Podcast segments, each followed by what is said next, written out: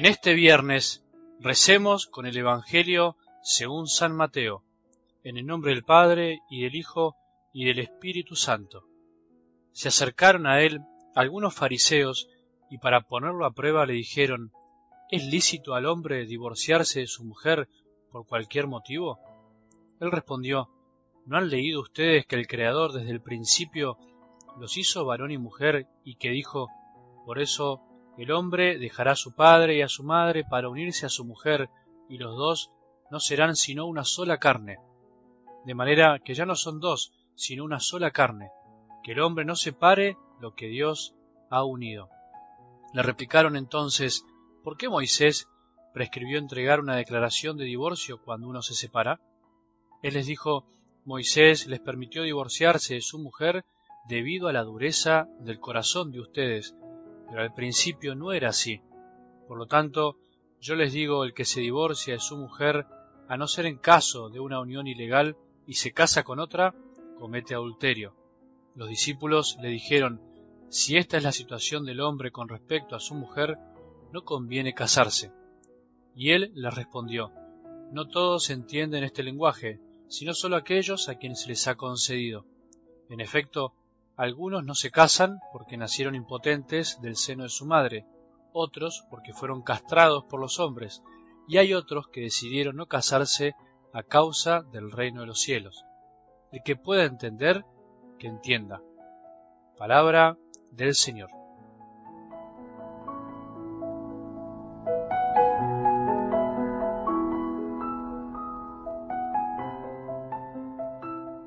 La certeza de sabernos servidores elegidos por Jesús, más que relajarnos o hacer que nos creamos especiales, nos debería hacer tomar conciencia de que se nos exigirá más, porque así lo decía el Evangelio del domingo, que al que se le dio mucho, se le pedirá mucho, al que se le confió mucho, se le reclamará mucho más. Por lo tanto, es mayor nuestra responsabilidad Siempre es difícil el equilibrio y me refiero al justo medio en todas las cosas, que siempre es distinto para cada uno según su vocación y carisma dentro de la Iglesia.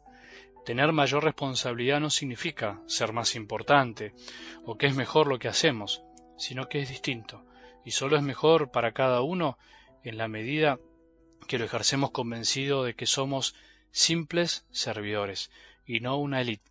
Jesús quiso elegir a doce amigos para que lo ayuden en su tarea y además eligió a otros muchos discípulos para acompañarlo. Sin embargo, siempre les enseñó que se consideren humildes servidores.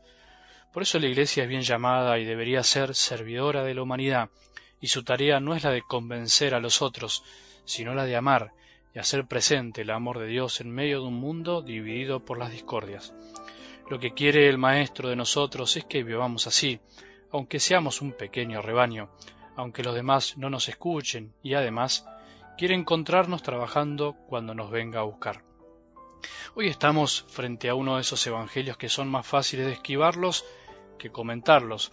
Es verdad, cuesta, cuesta porque todos sabemos que hay cada vez más familias desunidas o familias que no pudieron prosperar o familias que sufren diferentes situaciones de falta de amor.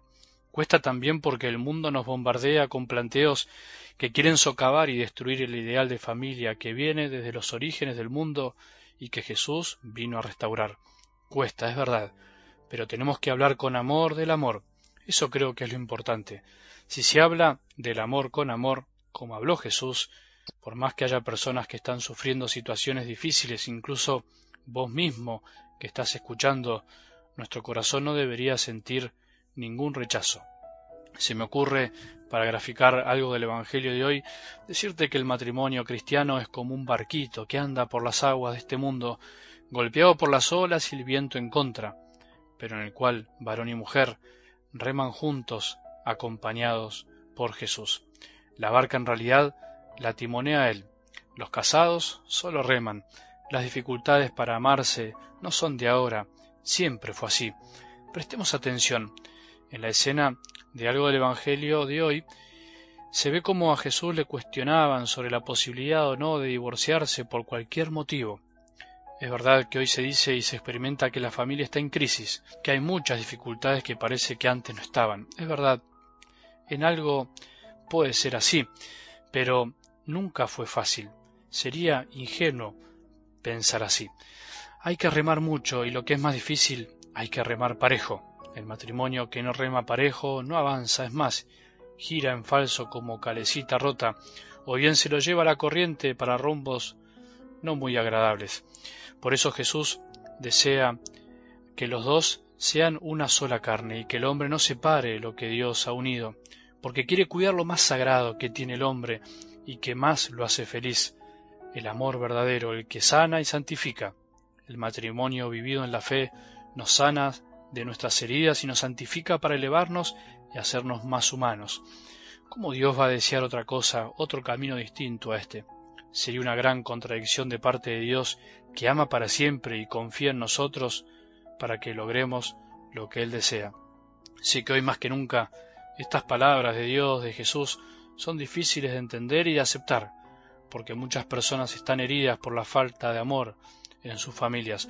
Por eso nunca está de más decir que las personas que no han podido hacer prosperar sus matrimonios no están fuera, entre comillas, del amor de Dios, y tampoco está de más decir que el hombre no debe separar lo que Dios ha unido, y podríamos agregar, y lo que ellos, varón y mujer, quisieron unir por propia decisión, sin la presión de nadie, sino por amor. El planteo que los fariseos le hacen hoy a Jesús es profundo, es el planteo que le hace el mundo a la iglesia, el planteo que incluso podemos hacerle vos y yo a Dios. Es este, ¿por qué tenemos que seguir la voluntad de Dios? ¿No es demasiado dura? ¿No es demasiado exigente? ¿Es posible hacer lo que Dios quiere? ¿Que el hombre y la mujer estén para siempre unidos en medio del contexto de este mundo? Las respuestas te las dejo, que las contestes vos, pero me animo a decirte que no hay nada más placentero y que dé más felicidad que hacer la voluntad de Dios.